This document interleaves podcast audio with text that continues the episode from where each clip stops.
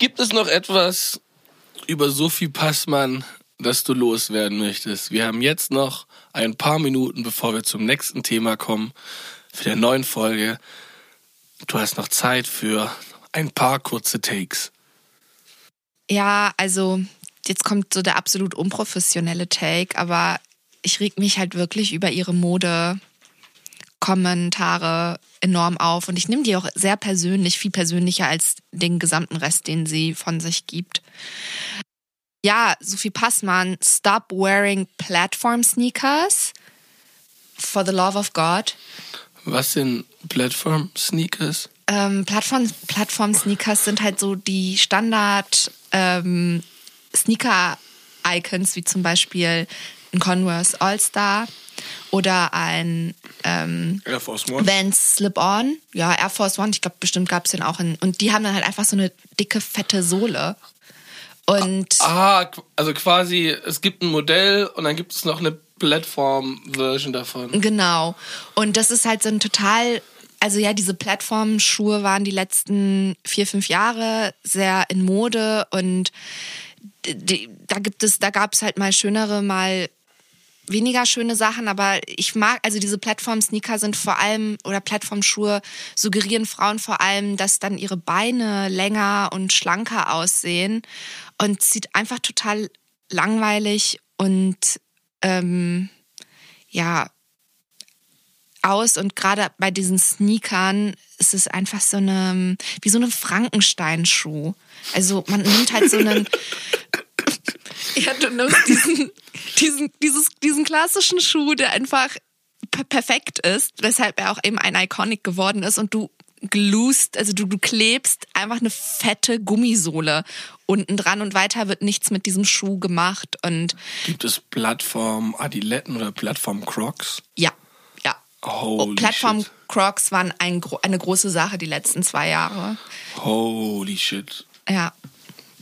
Ich habe auch noch was zu Sophie Passmann zu sagen. Und zwar möchte ich gerne ein Statement raushauen.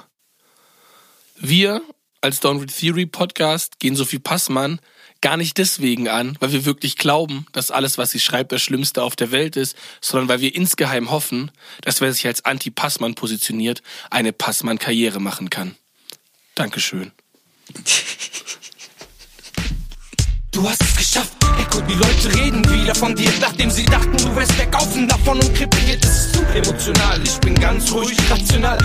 Ich heb weg zu den anderen und sag's dir noch einmal. Hallo zu einer weiteren Folge von Don't Read Theory, dem offiziellen Sophie Passmann Podcast, in der wir heute nicht über Sophie Passmann sprechen. Aber das ist ja auch nicht richtig. Eigentlich reden wir immer über Sophie Passmann. Also weil she's always there, haunting me and you in our dreams. Sophie Passmann als der große andere. Wollen wir heute über Mental Health reden ähm, und warum dieses Thema so omnipräsent ist, warum wir so viel darüber sprechen und es trotzdem allen scheiße geht und gefühlt auch immer beschissener. Und viel wichtiger, ob die äh, FDP-Initiative für Mental Health wirklich unsere Probleme lösen kann. Das interessiert mich nämlich auch noch. Ja, und wir, wir sind ja auf das Thema gestoßen. Das war ja so ein bisschen meine, mein Bedürfnis. Und zwar habe ich eine Kolumne gelesen von einer Autorin, in der sie schreibt, dass sie nur noch therapierte Männer daten möchte und dass therapierte Männer super sexy sind. Und ich, ähm, Das steht auch in meinem äh, Tinder-Profil drin, therapiert. Hashtag. Hashtag Empath. Ich bin so empathisch. Ja, ich bin überhaupt nicht creepy, weil ich so empathisch bin. Und ähm, ja, ich kann dieses und das begründen vi- viele Frauen und auch diese Autorin damit, dass sie halt eben sehr viel Arbeit an, in sich reingesteckt haben, an sich reingesteckt haben, sehr viel schwierige Arbeit, sehr viel Arbeit, die mit ganz viel Schmerz verbunden ist. Ähm, diese inneren Widersprüchlichkeiten aufzudecken, mit so einer Scham umzugehen, was den Körper und die eigenen Gefühle angeht und dass sie nicht mehr in Beziehungen sein möchten mit einem Menschen, der ähm, diese Form von ähm, Auseinandersetzung hemmt und unterdrückt. Ja, und ich, während, also ich kann das verstehen, dieses Bedürfnis danach, nicht in einem, nicht in einer Beziehung zu sein, in der die eine Seite irgendwie äh, jeden Ausdruck von Komplexität, Komplexität, Negativität irgendwie gleich mit Abwehr drauf reagiert und es gar keinen Raum dafür gibt.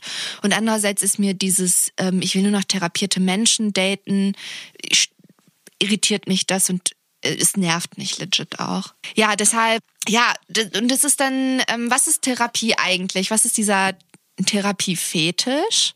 Der, also so würde ich das bezeichnen, so Therapie als Allheilmittel ähm, für die ähm, zwischenmenschlichen und gesellschaftlichen Probleme, mit denen wir halt täglich konfrontiert sind. Also ich habe da ja so eine Gegenposition. Für mich ist Rap-Therapie. Also ich brauche den ganzen Scheiß nicht. Ich brauche nur ein Beat, einen Stift und ein Blatt. Oh mein Gott, das ist einfach so ein Blumentopf-Songtext, Valentin. Das ist, wo ich herkomme. Äh, deep inside me. Nein, aber das ist, als du mir geschrieben hast, ist mir das, das tatsächlich irgendwie aufgefallen, abseits von diesem Rap ist Therapie-Game. Ähm, gibt es tatsächlich mehrere Rap-Songs, in denen wirklich, ja, auch so explizit so Therapieverweigerung so gefeiert wird und das in so eine ähnliche, also wirklich in so eine Gegenposition. Also ich, mir ist so ein Zitat, ähm, es ist egal, was sie sagen, ich gehe nicht in Therapie. Von wem? Ich weiß gerade gar nicht mehr. Es ist. Von irgendeinem Mann, der rappt. Ja, das war so Modus Mio Playlist-mäßig rumgrinden und diese Line ist mir hängen geblieben. Ähm, er hat auf jeden Fall geschrien auf so einem düsteren 808-Beat, also schon eher ein bisschen moderner. Und ähm, auf jeden Fall ist mir da so ganz krass aufgefallen, dass so Therapie ganz krass auf Anpassung verstanden wird. Und dementsprechend so ganz krass diesen Gestus, der ja im Deutschen von Anfang an immer so präsent war, dass man sich so gegen die Gesellschaft stellt, so dass man sich dieser Anpassung verweigert und lass die anderen sich verändern und bleib so wie du bist, wie es Motrip äh, gesungen hat mit Larry. Ähm, dass genau das natürlich dann auch irgendwie in so einer, ja, in so einer Verweigerung festgehalten wird, die ja irgendwie eigentlich gar nicht so anders als diese Verherrlichung ist. Also es ist so, so, so, so, ganz weird, weil da so ein ganz krasser, das Individuum so, oh, ich brauche das alles nicht, ich stehe alleine gegen die Gesellschaft gestellt wird. Und das ist ja auch kein Deut besser als diese Fetischisierung und Verherrlichung von Therapie. Ja, ich würde auch, also mir fällt dann auch direkt ein, äh, wenn ich an den Diskurs über diese Männer, die sich äh, weigern, Therapie zu machen, denke, dann wird immer gesagt, ja, das ist toxische Männlichkeit.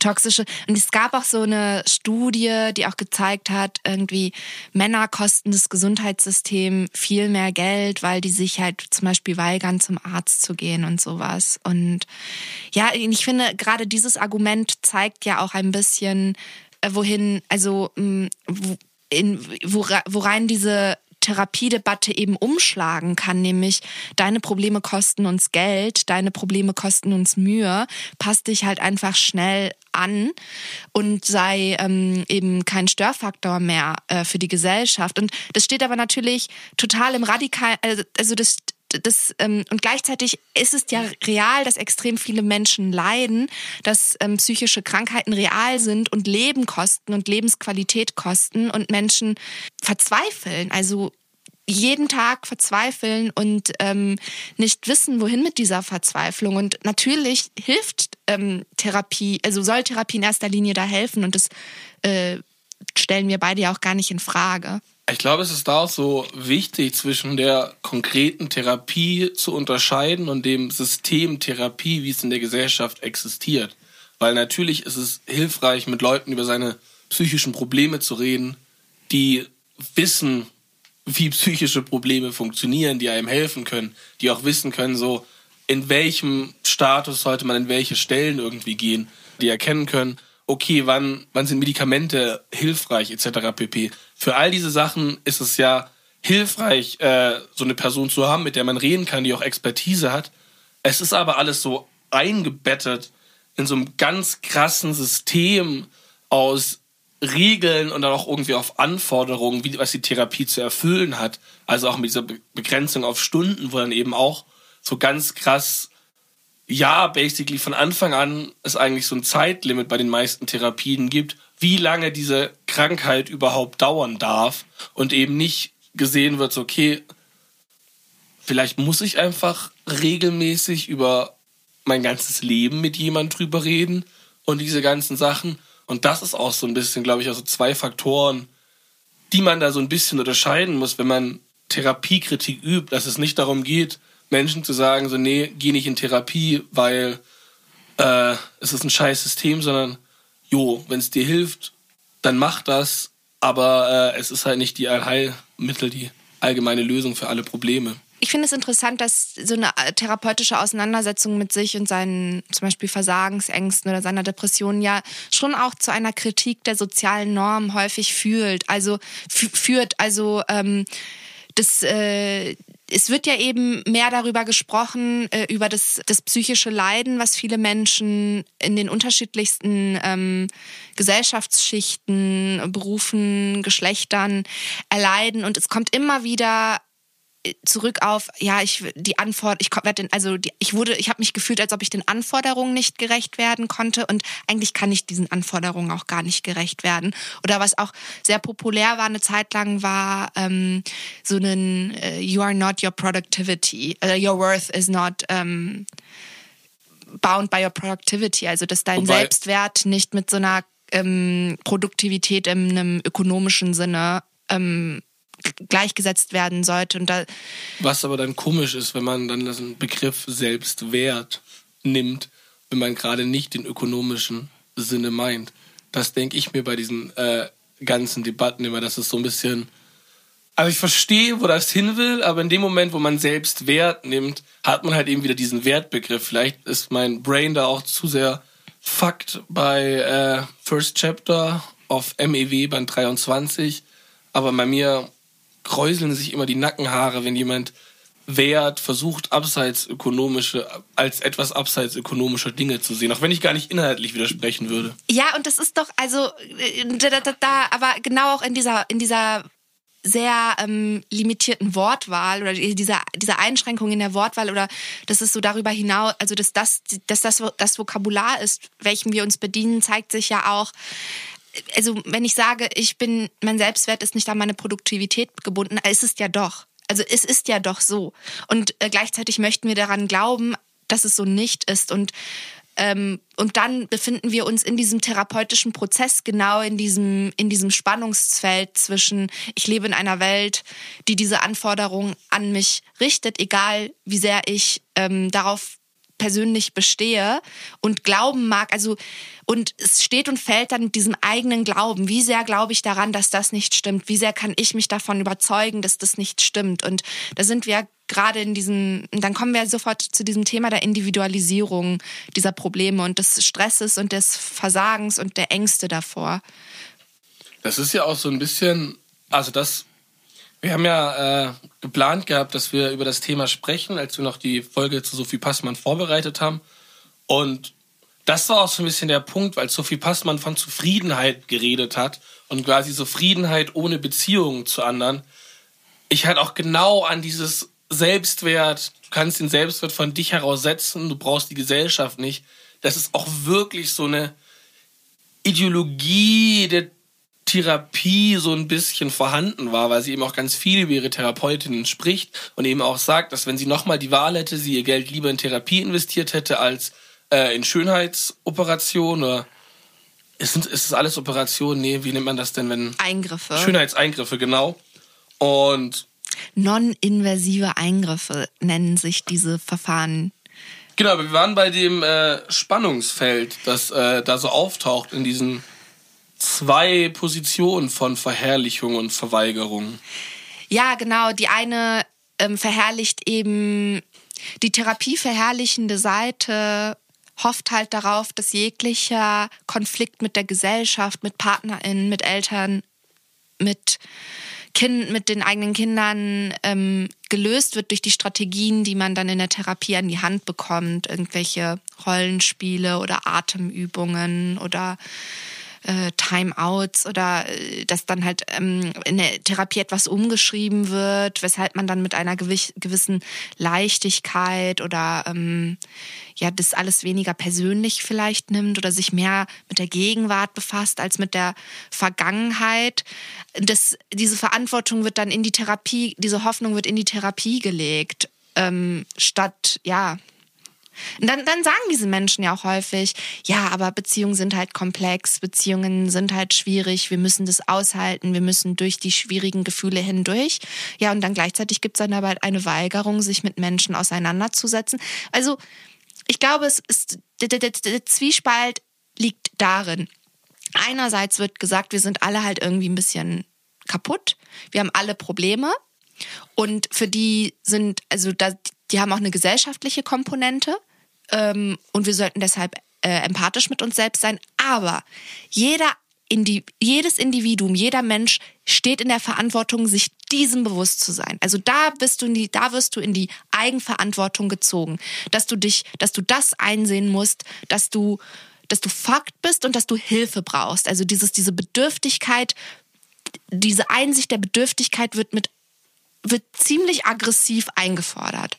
Und gleichzeitig wird ja auch so diese Bedürftigkeit ähm, auch manchmal in so Memes so ein bisschen enthistorisiert. Also es gibt dieses Meme, äh, im Kommunismus gibt es Therapie für alle, ähm, wo man eben sich auch fragen muss, ist es ein Kommunismus, wenn alle noch Therapie brauchen? Oder ist es nicht eben gerade so, dass der Kommunismus die Therapie für alle wäre, nämlich die gesellschaftliche Therapie, in dem eben das Leiden kollektiv und gesellschaftlich aus der Welt gebracht wird und eben nicht man sein äh, Ja in dieser Vorstellung verhangen bleibt, dass es immer noch Leiden gibt. Also natürlich wird auch es wird auch Liebeskummer im Kommunismus geben, so. äh, das ist eine Sache, wo man sich auch nochmal dann Gedanken drüber machen muss, wenn es soweit ist, wie man denn damit umgeht. Aber so, wenn man wirklich diese Leiden anguckt, wie sie gerade sind, dann sind das gesellschaftliche Leiden, die von einer profitorientierten Konsumgesellschaft kommen und eben auch davon kommen, dass man gezwungen ist, sich kaputt zu arbeiten, um was zu essen zu bekommen. So. Und dass es diesen äußeren Zwang eben auch gibt und wenn dieser äußere Zwang auch wegfällt, dass dann auch irgendwie das Leiden anders aussieht. Das verliert sich so vollkommen und es wird wirklich fast dann, es wird wirklich enthistorisiert, dass es quasi immer das Bedürfnis nach Therapie geben wird und dementsprechend ist dann die Utopie Therapie für alle also Individualtherapie für alle, anstatt die Utopie ein Zustand ist, in dem es irgendwie gelungen ist, dass man Therapie nicht mehr in der Form braucht, weil Menschen vielleicht einfach untereinander mit ihren Gefühl, über ihre Gefühle reden können und vieles nicht so aufgestaut wird, dass es dann eben erst zu verkorksten Erwachsenenlebenden führt und vielleicht auch äh, ja in einer befreiten Gesellschaft die Eltern irgendwie in der Art, wie sie ihre Kinder erziehen, äh, besser darauf vorbereitet sind, und eben die Kinder nicht zu so kaputten Wesen machen, wie es halt nun mal passiert, weil die Eltern eben auch Autorität vermitteln müssen in ihrer Erziehung. Ja, das wollte ich auch nochmal äh, herausstellen, dass halt einfach die Kollektivierung von ähm, Care-Arbeit und der Subjektivierung des Menschen halt eigentlich. Also ähm, wo fühlen wir uns am ehesten wie diesen Menschen, den wir den wir uns herbeihoffen durch die Therapie und den fühlen wir uns halt viel in diesen äh, also in, in, in sozialen Beziehungen, in privat, also im, im Privaten. Und aber das ist ja das Problem und das ist ja diese Aufhebung, die ähm, dann hoffentlich passiert, nämlich diese Trennung von Privatem und Öffentlichem. Also dass das auch einfach extrem, also so ein eine Wurzel dessen ist, wo sehr viel ähm, Ohnmacht erzeugt wird und sehr, sehr viel dieses Gefühl von, ich habe gar keine Handlungsmöglichkeiten, ich fühle mich eigentlich gar nicht mehr autonom und extrem gehemmt, weil halt eben dieses weil die Sphäre, wo das halt immer, wo dieses autonome Subjekt hergestellt werden soll, immer das Private ist im Kapitalismus. Auf dem Arbeitsmarkt wirst du halt ausgebeutet, auf dem Arbeitsmarkt bist du ähm, irgendwie verdinglicht, bist du entfremdet von dem, was du tust und ähm, auch wenn der moderne Arbeitsmarkt auf ähm, deine Personality und Kreativität so, ähm, dass da irgendwie Begriffe geworden sind, geht es nicht darum, das als irgendwie. Es ist, ja, es ist ja auch so eine, es ist ja auch so eine abstrakte Individualität. Also es gibt, ähm, oh, ich habe diesen Namen von diesem Film vergessen, aber Mark Fischer feiert diesen Film, der spielt Office Space. Office Space, ja, wo, ähm, wie heißt sie nochmal? Oh, ich bin- Jennifer Aniston. wo Jennifer Aniston eine Kellnerin spielt ähm, und quasi die Kellnerin sollen, die Kellner sollen in dem Laden Buttons tragen, um ihre Individualität auszudrücken. Mindestens 17 Stück. Und ihr wird dann die ganze Zeit vorgeworfen, dass sie eben nur 17 Buttons trägt und nicht wie ihr Kollege 35 Buttons und ob sie denn keine Lust hat, ihre Individualität auszudrücken. Und Mark Fischer bedient sich diesem Film und er macht damit auch genau diesen Punkt irgendwie deutlich, was denn Individualität im Kapitalismus ist. Es ist eben nicht Individualität in dem Sinne, dass es wirklich individuell ist, sondern es ist ein Zwang, sich als individuell zu präsentieren und sie ist gezwungen, eine Personality zu entwickeln, die eben in diesem Rahmen ist. Und ihre Personality kann nicht sein, dass sie einfach halt nur arbeitet, um zu arbeiten. So, das wird eben verweigert, sondern du musst in deiner Arbeit aufgehen, du musst eine Personality entwickeln, die mit deiner Arbeit einhergeht und du kannst nicht einfach Kellnerin sein, weil du deine Miete bezahlen musst. Und das ist, glaube ich, halt so der Krux an dieser ganzen Geschichte, wenn es um Pers Personality geht, die dann natürlich eben auch aus dem Arbeitsmarkt in diesen ganzen Therapiebereich hineingeht, weil die Therapie wird von der Krankenkasse finanziert und die Krankenkasse ist legit dafür da, dass wenn wir krank werden und nicht mehr arbeiten können, sie uns unterstützt, dass wir so schnell wie möglich wieder arbeiten können. So, das heißt, das Prinzip der Therapie ist auf die Arbeitsfähigkeit ausgelegt. Ja, und es ist nicht nur einseitig, dass, die, dass der Arbeitsmarkt in die Therapie hineingreift, sondern natürlich gehen auch therapeutische Konzepte in den Arbeitsmarkt rein. Und da setzt er dann auch zum Beispiel die Weigerung von Männern, aber auch von Frauen gegenüber therapeutischer Hilfe an, nämlich dass halt, äh, dass eben therapeutische Praktiken schon zur Kontrolle und zur Machtausübung auch benutzt werden können und auch benutzt werden. Resilienztrainings, Yoga auf der Arbeit, also Business Yoga nennt sich dann, glaube ich, das glaube ich, so, ja, irgendwie so komische therapeutische Workshops auf der Arbeit, dann sollst du deinen Kolleginnen vertrauen, lernen, dich da irgendwie reinfallen lassen in die Gruppe von Kolleginnen. Und das sind ja natürlich, das sind natürlich auch Strategien, um eine andere Form von kollektiven Zusammentun von ArbeiterInnen zu unterbinden. Weil wenn man halt, wenn man dann plötzlich auf der Arbeit über seine Gefühle sprechen kann, über seine Überforderungen, statt irgendwie über das Gehalt, die unterschiedlichen Gehälter, die man verdient. Also ich weiß nicht, wenn der Arbeitsort dann plötzlich ein positiver Ort sein soll, ein Safe Space, statt irgendwie, wo man seinen Frust eben auch rauslassen kann. Das hat, das sind ja, das hat ja politische Folgen. Ich habe mal in einem, in einem in einer Kneipe gearbeitet. Ähm, die hatte ein Awareness-Team und regelmäßig Team-Awareness-Meetings. Sonntags, natürlich unbezahlt. Ähm, und da war das eben halt basically auch genau das Ding, dass quasi eben so eine Positivity geschafft werden sollte, die aber halt völlig absurd war, weil der Chef war ein Arschloch und hat sich benommen wie, äh, wie sich ein Chef halt irgendwie äh, benimmt, hat einen angekackt, wenn der Milchschaum nicht perfekt war und solche Sachen. Und gleichzeitig gab es dann irgendwie Meetings, wo man über seine Gefühle geredet hat, wo aber natürlich nicht der Platz war, sich darüber abzufangen, dass der Chef scheiße ist, sondern nur über die Gefühle im Team. Und das ist halt eben genau der Moment, wie halt quasi eben durch das Zulassen von Reden über Gefühlen eigentlich verunmöglicht wird, dass Gefühle wirklich und auch die Wut darauf zu einem radikalen Faktor werden können. So. Also Herbert Marcuse hat das immer die repressive Toleranz genannt, als er so in den 60ern darüber geschrieben hat. Und ich glaube, das trifft heute auch noch ein, natürlich noch in viel krasserer Form, weil ich glaube, selbst für ja, Herbert Marcuse und andere Pessimisten der Frankfurter Schule war es nicht denkbar, dass irgendwie äh, Business Yoga wirklich irgendwann was wird.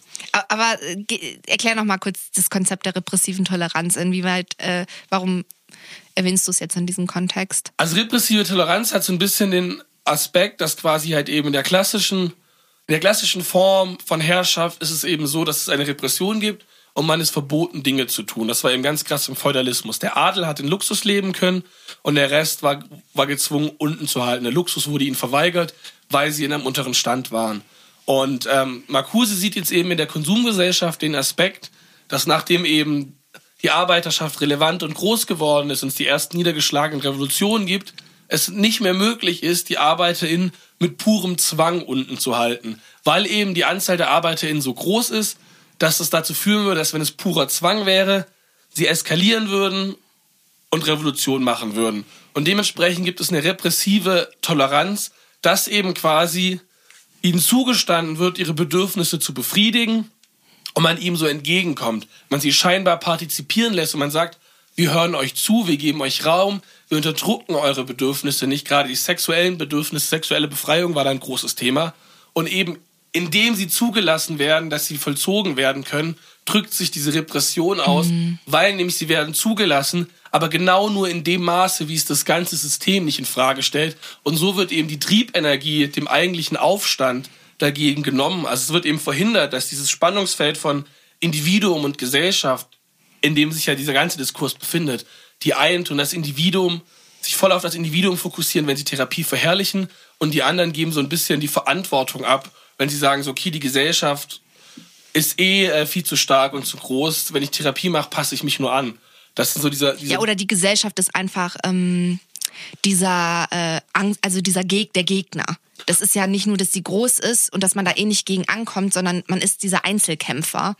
Genau. Ähm, und genau dieser Aspekt wäre ja eben das wirklich Transformative, wäre ja, wenn man eben schafft, Individuum und Gesellschaft nicht als Pole zu sehen, sondern die Gesellschaft als etwas, das aus Individuum besteht und in dem eben quasi Individuen Handlungsmacht haben, aber eben diese Handlungsmacht im Kontext der Gesellschaft steht. Und genau dieser Aspekt, mit dem ja eigentlich so eine Form von irgendwie politischer Bewegung, die irgendwie radikales transformatives Potenzial hätte, genau das wird verunmöglicht, indem es eben diese repressive Toleranz gibt, weil eben, äh, ja, in den 60ern hatte dann auch jeder einen Fernseher zu Hause und es waren eben nicht die reichen Leute, nur die Technik haben, sondern jeder hatte einen Fernseher. Dann hatte irgendwann jeder ein Auto. Dann gab es diese große Blase, was so Immobilien gibt und alle, viele Leute hatten Häuser etc. Und heute, und heute haben alle Therapie. Oder zumindest ist das die Forderung, alle sollten Therapie haben. Wie halt alle das Recht auf ein Auto oder zwei Autos haben oder das Recht auf ein Eigenheim oder Genau. Und ich finde, ja, also was du sagst mit dieser repressiven Toleranz, das zeigt sich total in diesen äh, auf Social Media auch extrem populären Formaten, wo dann ähm, Menschen interviewt werden zu ihren ähm, psychischen Krankheiten oder ihrer äh, Biografie, die irgendwie auf ihren auf ihre jetzigen ähm, Zustand einwirkt. Also dann heißt es irgendwie, wie lebt es sich mit einer bipolaren Störung? Wie, lebt, wie lebt es sich mit einer Schizophrenie? Oder wie ist es, ähm, wenn man ohne Vater aufgewachsen ist? Und was mir an diesen Formaten total auffällt, ist, wie du ja auch meintest, es gibt immer, das sind, in, das sind natürlich Menschen, die haben alle eine, ähm, eine Biografie und trotzdem gibt es so ein Skript, nach dem diese Gespräche immer laufen. Und es ist immer so ein bestimmter Modus, in dem die Menschen darüber sprechen, der ist extrem abgeklärt. Und ähm, so blutleer. Ja, also da wird wenig geweint, da ist eigentlich gar keine Wut anwesend. Es ist so ein, ich habe es gelernt, mit dieser Krankheit zu leben. Und das kann ich verstehen, weil natürlich soll man mit, also natürlich ähm, setzt dieses, dass man, dass einem etwas widerfahren ist oder dass man Leid erfahren hat oder auch weiterhin erfährt, muss das nicht voraussetzen, dass man das ständig spürt und zur Schau stellt, aber die komplette Abwesenheit dessen ist sehr verstörend. Und ähm, ja, das erinnert mich ja an so ein äh, Essay, was ich gelesen habe von Anne Boyer über äh, On Illness heißt es, glaube ich. Äh, wo sie über halt ähm, über Krankheit spricht und über wie getrennt die Welten der Kranken und der der Gesunden ist. Also es sind zwei getrennte Welten und dass die Sprache, die wir haben, die Ausdrucksweisen, die wir haben, also nicht nur die Sprache, sondern auch die Kunst. Also wenn wir über Krankheit sprechen, dass wir, wenn wir über Schmerz sprechen, dass das immer gleich personalisiert und individualisiert wird, immer biografisch gelesen wird und das ist dass wir bis jetzt noch keine Form gefunden haben, über Schmerz, der aus Krankheit entsteht, gesellschaftlich zu sprechen, daraus im Sprechen etwas Kollektives zu machen. Weil ja eben auch, und das ist, glaube ich, auch eben auch der Punkt, der Schmerz kommt ja in seltensten Fällen allein aus der Krankheit, sondern der Schmerz kommt ja ganz häufig, in der Kombination daraus, dass die Krankheit verhindert, dass ich in dem Maße an der Gesellschaft partizipieren kann, wie ich es müsste, um äh, ja einerseits irgendwie meine Grundbedürfnisse zu decken, indem ich genug Geld hat, aber auch so soziale Bedürfnisse irgendwie zu haben.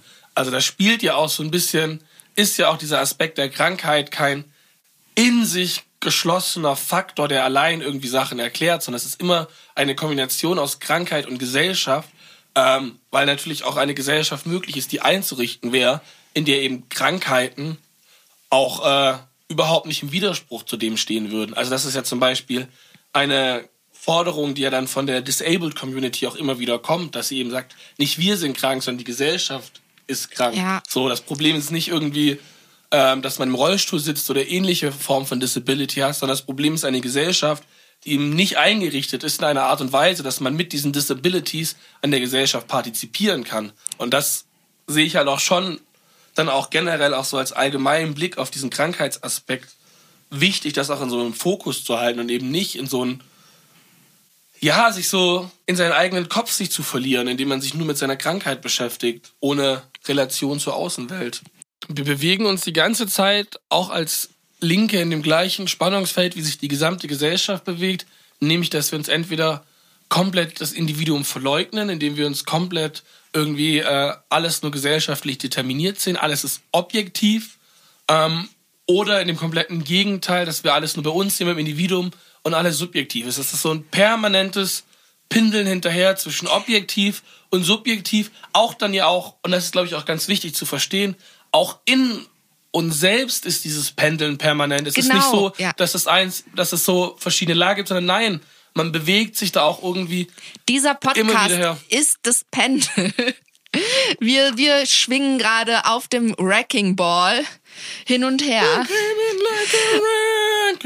Und ich glaube, dass die einzige Möglichkeit, da rauszukommen, ist, aus sich selbst rauszukommen, aus diesem, aus dieser Gehemmtheit und aus dieser Angst vor den anderen und auch aus der Angst vor den psychischen Krankheiten der anderen. Das ist doch total absurd, weil einerseits reden wir total darüber, wie wie schlecht es allen geht und wir haben und ich glaube, also, da gibt es ein extremes Mitgefühl und eine sehr ein ho sehr hohes Anmaß, äh, ein sehr hohes Maß an Anteilnahme, die ist aber auch sehr abstrakt, weil konfrontiert mit den mit den konkreten Menschen und ihren Problemen ähm, schrecken ganz viele Menschen zurück und sind sehr schnell überfordert und dann ist sehr schnell das Bedürfnis da, das an Professionelle abzugeben. Dann heißt es so, äh, hast du mal an eine Therapie gedacht oder ne, dann äh, keine Ahnung wird an SozialarbeiterInnen und so weiter verwiesen. Also dann wird auch dieses Leiden einfach nur verwaltet oder eben eben in diesen privaten Raum oder dann, dann wird das auch so. Es wird auch ka kategorisiert. Also das ist ja auch so ein bisschen das Ding. Es gibt ja irgendwie diesen Trend, ähm, quasi auf Social Media in seinem Profil seine Diagnose äh, zu haben. Und genau das ist ja dann auch eben genau dieser Aspekt. Ich beschäftige mich nicht mit Eichhügel, dem Menschen, der neben mir besetzt, sondern ich beschäftige mich mit ihrer Diagnose und der Mensch verschwindet hinter dieser Diagnose. Und man selbst es ist natürlich auch, und da auch gar kein Vorwurf irgendwie an Leu sich eine Diagnose einzuholen. So, das ist völlig legitim und es ist auch irgendwie Teil der Hilfe, äh, auch noch hilfreich. Es geht nicht darum, irgendwie das Individuum zu blamen in irgendeiner Form. Aber im Endeffekt ist natürlich auch so eine Diagnose neigt dazu, dass es so eine comfy Blanket wird, hinter der ich mich irgendwie verstecke, die halt auch irgendwie meine Art, wie ich der Welt begegne. Ich muss mich nicht mehr auf der Welt einlassen, weil ich äh, habe diese ADHS-Diagnose, die ich so vor mir hertrage. Und das ist so ein bisschen das Ding. Und die Welt, ich reibe mich auch nicht mehr mit der Welt, ich reibe nicht mehr mich mit anderen Menschen, sondern es ist so diese ADHS-Diagnose, hinter der ich dann auch so ein Stück weit verschwinde. Und das ist dann eben auch wieder dieser Punkt, der Unterschied zwischen dem, dem was irgendwie eine Form von Individualität in einem emphatischen Sinne wäre, emphatisch, nicht empathisch, ähm, und eben dieser Personality, wie sie eben in dieser Human Resource Sources Language stattfindet. Ich muss zugeben, ich war eine Zeit lang sehr neidisch auf die Menschen mit einer ADHS-Diagnose. Also weil, also diese Diagnose wurde auf Instagram teilweise gefeiert wie ein Sechser im Lotto. Und es war so, boah, endlich gibt es eine Diagnose, mit der kann man sich irgendwie zeigen. Die ist irgendwie vorzeigbar. Und ich musste so lachen und ich fand das eigentlich ich, ich fand es weder gut noch schlecht. Ich war einfach nur so, das ist so Zeitgeist, dass wir jetzt hier am Tisch sitzen und unsere Diagnosen uns erzählen. Und es war aber weder, es war weder gut noch schlecht. Es war einfach nur Ausdruck dessen. Also ich glaube, dass denen alles, das ist komplett real. Also was ich sagen möchte, ist, keiner hat sich das ausgedacht. Keiner möchte das haben. Also das, was dahinter steckt, ist reales Leiden, was diese Menschen empfinden. Und niemand hat, niemand ist geil darauf, sich selbst zu diagnostizieren. Aber anscheinend vermittelt diese Diagnose etwas zwischen mir und den anderen, was ich anders irgendwie nicht vermitteln kann. Ja, und das ist, also das ist auch so ein bisschen halt auch bei dieser ganzen Geschichte dann auch immer so der Punkt.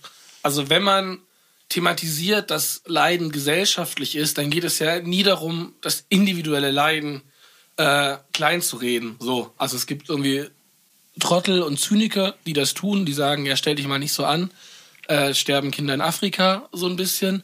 Aber das jetzt mal außen vor gelassen, wenn man aber jetzt quasi bei diesem ganzen Sprechen über Therapie und psychische Probleme, psychische Krankheiten etc. pp, wie man das dann auch nennen mag, ähm, redet und quasi auf diese gesellschaftliche Dimension verweist, geht es ja nicht darum zu sagen, du als Zuhörer oder Zuhörerin, so stell dich mal nicht so an, das geht allen so, sondern im Gegenteil zu überlegen, so hey,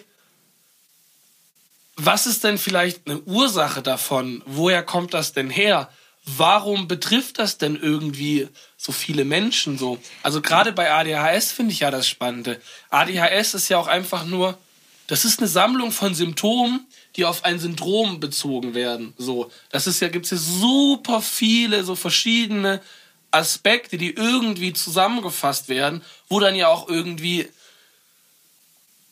es dann auch irgendwie teilweise halt verschiedene ADHSlerInnen gibt, die diese Diagnose haben, die dann gar nicht so viel untereinander gemeinsam haben, weil halt einfach so auf verschiedene Symptome, wenn halt genug Symptome da sind, gibt es halt diese Diagnose. Man versucht irgendwas zu fassen, man versucht etwas handelbar zu machen und verkennt halt so vollkommen, was dann auch irgendwie so gesellschaftliche Verhältnisse sind, die eben vielleicht auch dazu beitragen, dass halt auch irgendwie solche Symptome sich manifestieren können dass es irgendwie ausbrechen, so. Das halt auch irgendwie so die Überforderung mit dem Leben, das man irgendwie führt. Das halt auch irgendwie die Art und Weise, wie die Gesellschaft auf einen eindringt, einfach einen unfassbar fertig macht, weil natürlich in den letzten, keine Ahnung, allein in den 30 Jahren, in denen ich irgendwie gelebt habe, so, also ich habe Filme auf Video aufgenommen als kleines Kind noch, die ich gucken wollte, so.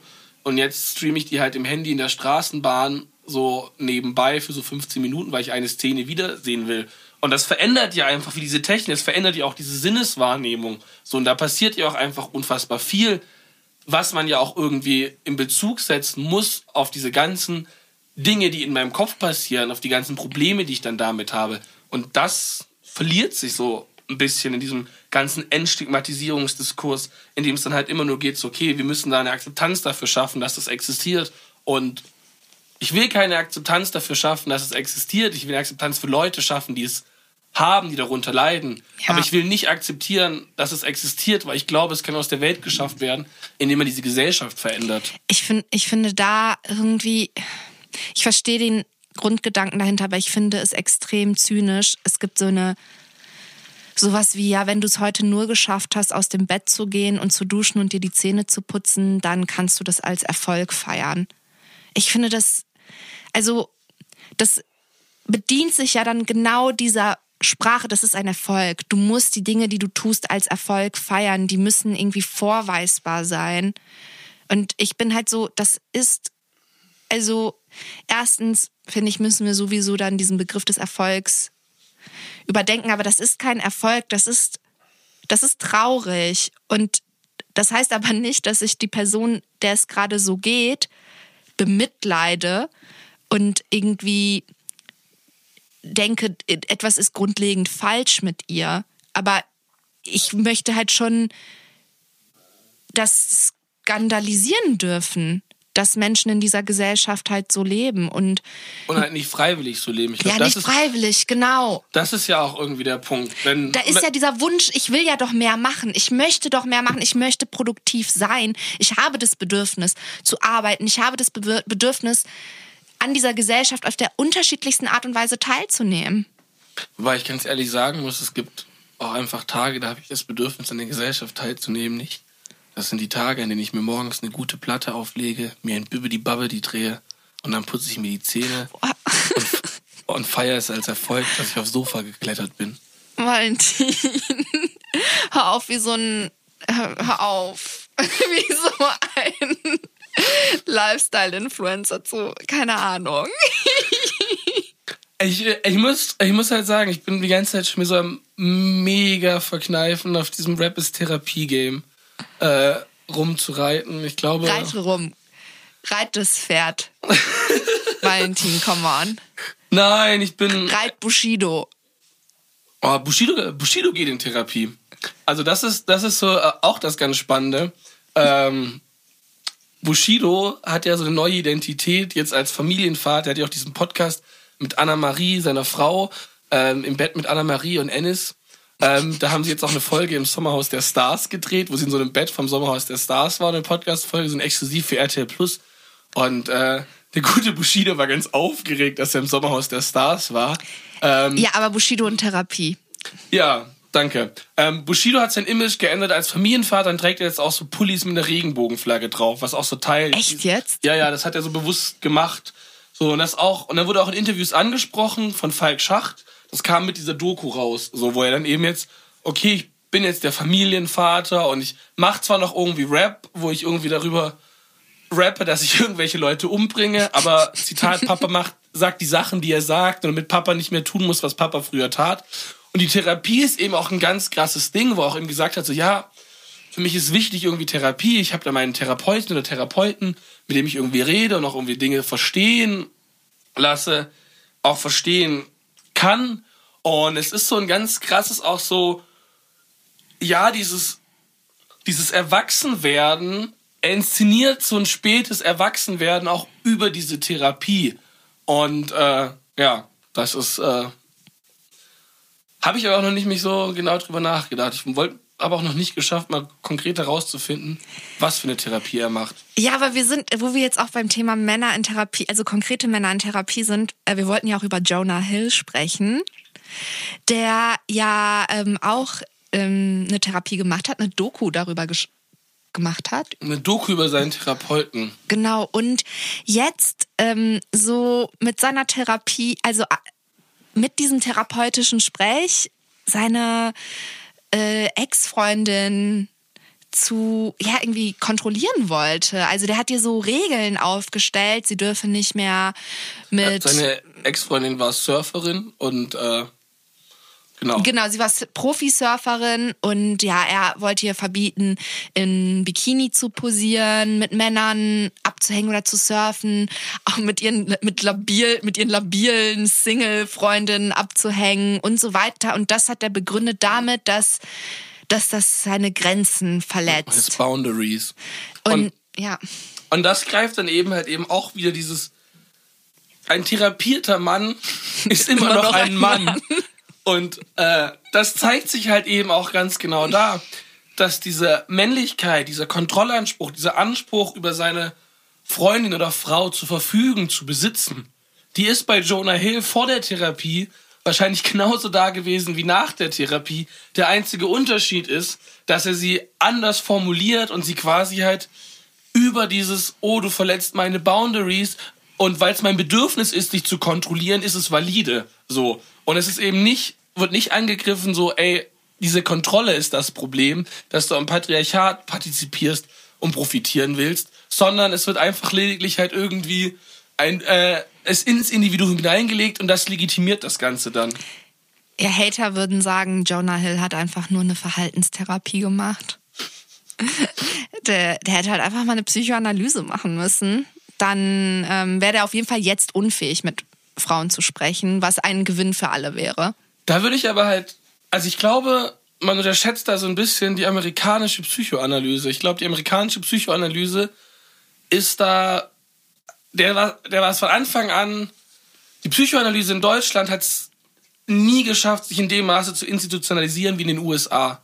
Und ich glaube, das hat dazu geführt, dass die Psychoanalyse in Deutschland viel kritischer geblieben ist als in den USA, weil selbst Freuds Vorlesungen, die er von den US für die USA gemacht hat, sind, sind wesentlich weniger gesellschaftskritisch als die ganzen Texte, die er im Original auf Deutsch geschrieben hat. Also ich glaube, da findet auch so ein bisschen zwischen Psycho, die Psychoanalyse in den USA konnte halt an der Gesellschaft partizipieren und das hat sie halt nicht äh, in Ruhe gelassen, während halt die Psychoanalyse in Deutschland lange Zeit auch einfach nicht partizipieren konnte und äh, wortwörtlich aus dem Land gejagt wurde und deren Bücher verbrannt worden sind. Und dementsprechend. Und jetzt die Lehrstühle ähm, gestrichen werden und es aus den Lehrplänen gestrichen wird, weil es nicht rentabel ist und nicht ergebnisorientiert verfährt, wie ähm, andere Therapieformen, die viel konkretere, ja, die diesen viel, viel härtere Auflagen haben als die Psychoanalyse. Also in den USA ist es, glaube ich, viel besser gelungen, die Psychoanalyse ergebnisorientiert zu machen. Und dementsprechend muss die Psychoanalyse nicht als solche bekämpft werden, sondern äh, sie konnte integriert werden.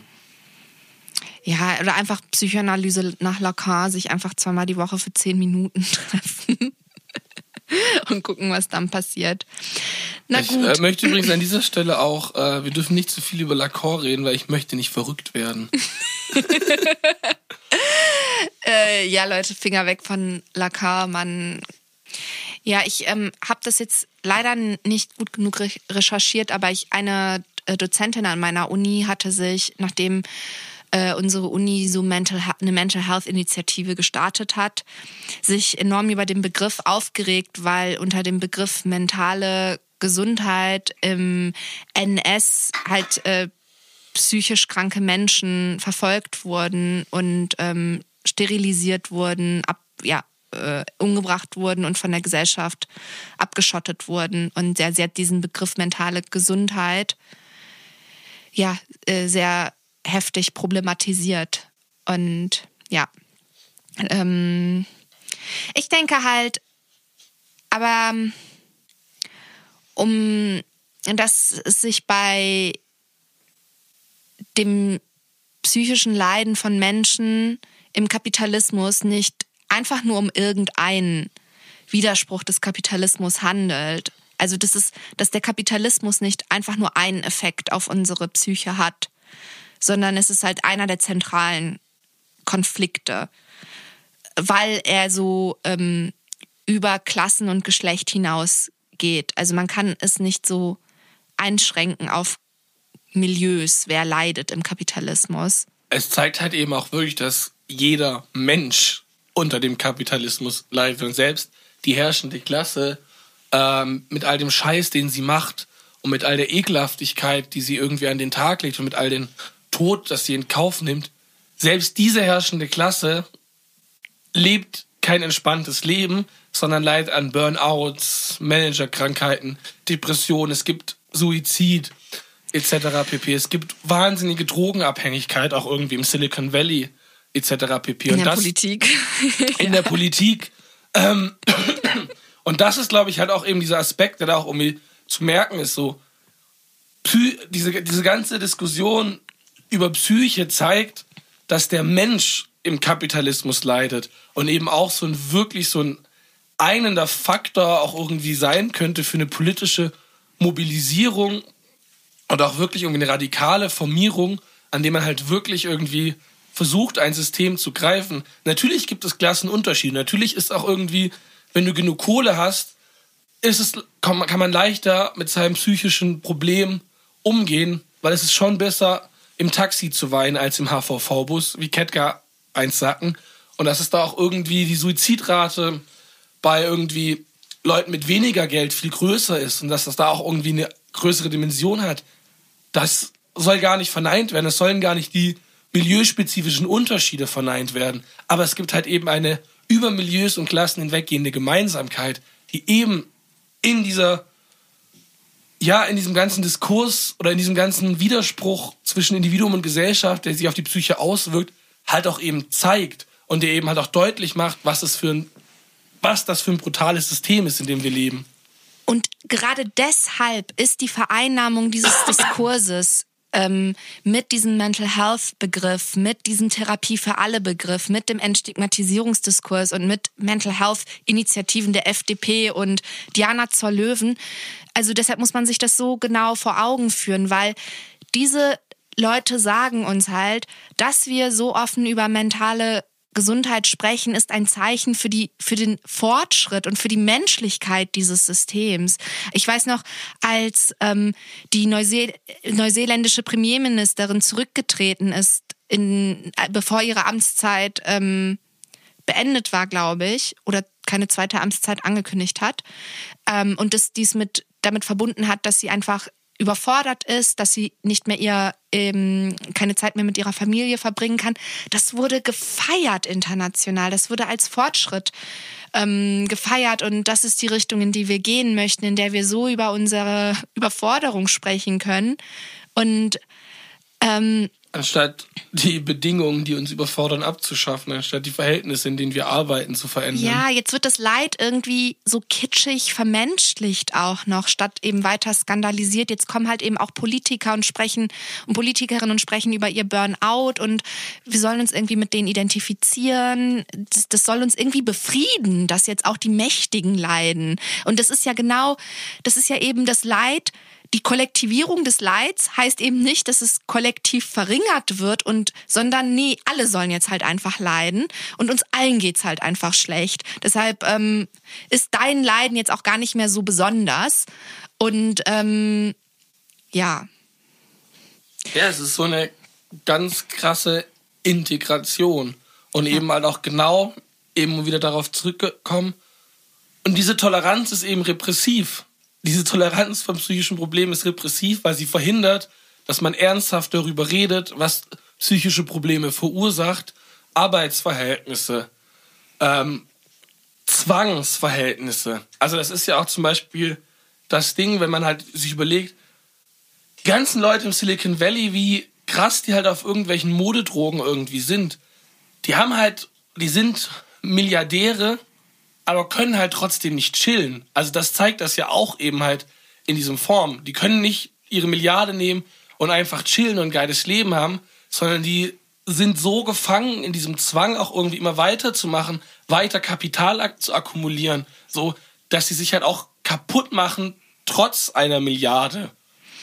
Ähm, genau, und die, die Sache ist ja, die jetzt, wir haben jetzt so lange darüber gesprochen und ähm, wir sagen halt immer, es gibt nicht diese kollektive oder es gibt, es werden einem kaum hand, kollektive Handlungsmöglichkeiten an die Hand gegeben und das, das stimmt ja nicht ganz und deshalb ist halt auch hier wieder mal die, also die Auseinandersetzung mit Geschichte enorm wichtig. Es gibt es gab radikale Bewegungen, die ähm, psychische Krankheiten ähm, gesellschaftlich problematisiert haben, Antipsychiatriebewegungen von PatientInnen, die halt gesagt haben, wir lassen uns nicht einfach wegsperren und auf ähm, Medikamente irgendwie setzen, die uns sedieren.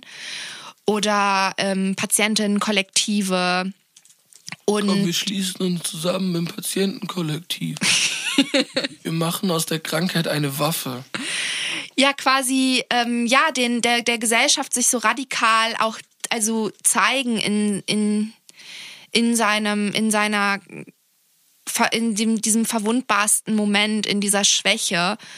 Äh, erstmal das, also wie gesagt, da muss ich halt, ich musste halt einfach total an diese radikalen Behindertenproteste in den USA denken, wo sich halt äh, querschnittsgelähmte Menschen, die, die die Treppen zum Gesundheitsministerium hochgekrabbelt sind und das halt für die, für die Massen, das war ein Anblick, der, der, der war kaum auszuhalten. Das war diese, die Form des Protestes war auch so, wurde als so grotesk empfunden und so angsteinflößend. Das waren eben die Menschen, die man so nicht sehen wollte. Und die haben sich halt einfach so gezeigt und diesen Raum eingenommen und die ähm, Verantwortung auch dort gesucht für ihr Leiden, wo sie es eben zurecht suchen sollten nämlich bei den Institutionen und bei den Verwaltern dieser entmenschlichenden Gesellschaft. Und ähm, ja, und das sieht man aber auch in anderen Krankheitskontexten. Also zum Beispiel, wenn in einer Gegend irgendwie der Boden verseucht ist oder das Wasser verseucht ist und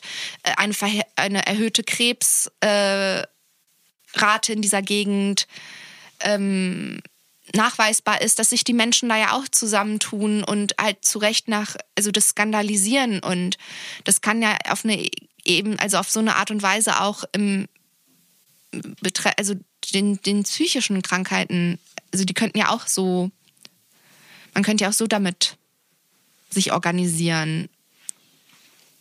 Zumindest wäre das halt eben so die konkrete Handlungsperspektive oder beziehungsweise auch so ein Schritt, in dessen Richtung halt gedacht werden müsste.